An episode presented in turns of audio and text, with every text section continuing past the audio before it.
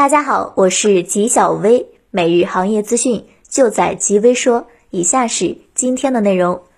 陈峰，易智电子创始人兼 CEO，毕业于北京科技大学自动控制专业，二十余年 SOC 系统设计与管理背景。一九九九年进入珠海亚力，后来参加创立聚力集成。二零零七年参与创立全智科技，一直专注于图形图像与显示处理技术领域。曾主导设计的高清多屏图形与显示处理单元，全球出货量超过三亿片。二零一五年离开全智，于二零一六年创立意智，以 AI 机器视觉算法和 SOC 芯片设计为核心的系统方案供应商，专注在视像安防、汽车电子、智能硬件领域智能化。纪晓薇觉得，要想在半导体行业取得点成就，需要更长时间的积累与沉淀。据研部大众报报道，由康佳集团投资二十亿元建设的存储芯片封装测试项目已经建制三层，六月份主体即可竣工，年底前有望投产达效。此外，盐城高新区项目负责人表示，该项目建成投产后，年可实现销售四十亿元，封测产能达每月二十 KK，生产良率达百分之九十九点九五以上，成为东部沿海重要的先进制造业基地。纪晓薇认为。二十 KK 对于一家封测厂而言，产能还是太小了。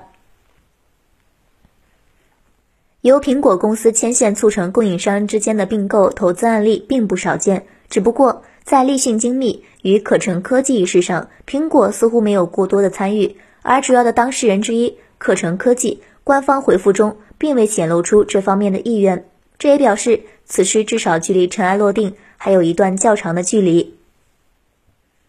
纪晓薇觉得，可成是台资企业，被大陆参股或收购概率不大。台湾现在太绿了。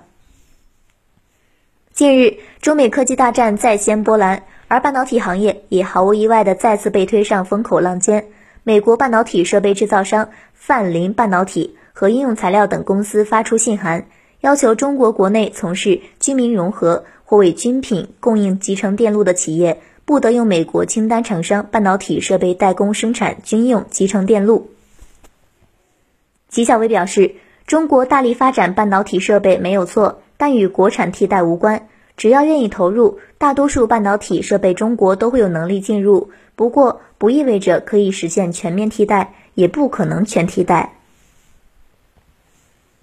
据韩国时报报道，三星电子在智能手机业务上的成本削减举措。正让其与子公司三星显示器之间渐生不和。业内高管与分析师表示，因为三星电子正在不断的让自己的显示面板供应变得多元化。纪晓薇觉得，京东方只要解决了产能问题，成为 iPhone 供应商应该不难。虽然这个专利是在五年前提出的，但是在这之间，苹果公司发布的产品中还都没有使用到此项技术。而根据今年 iPhone 十二的爆料来看，双向充电技术的落实或将成为可能。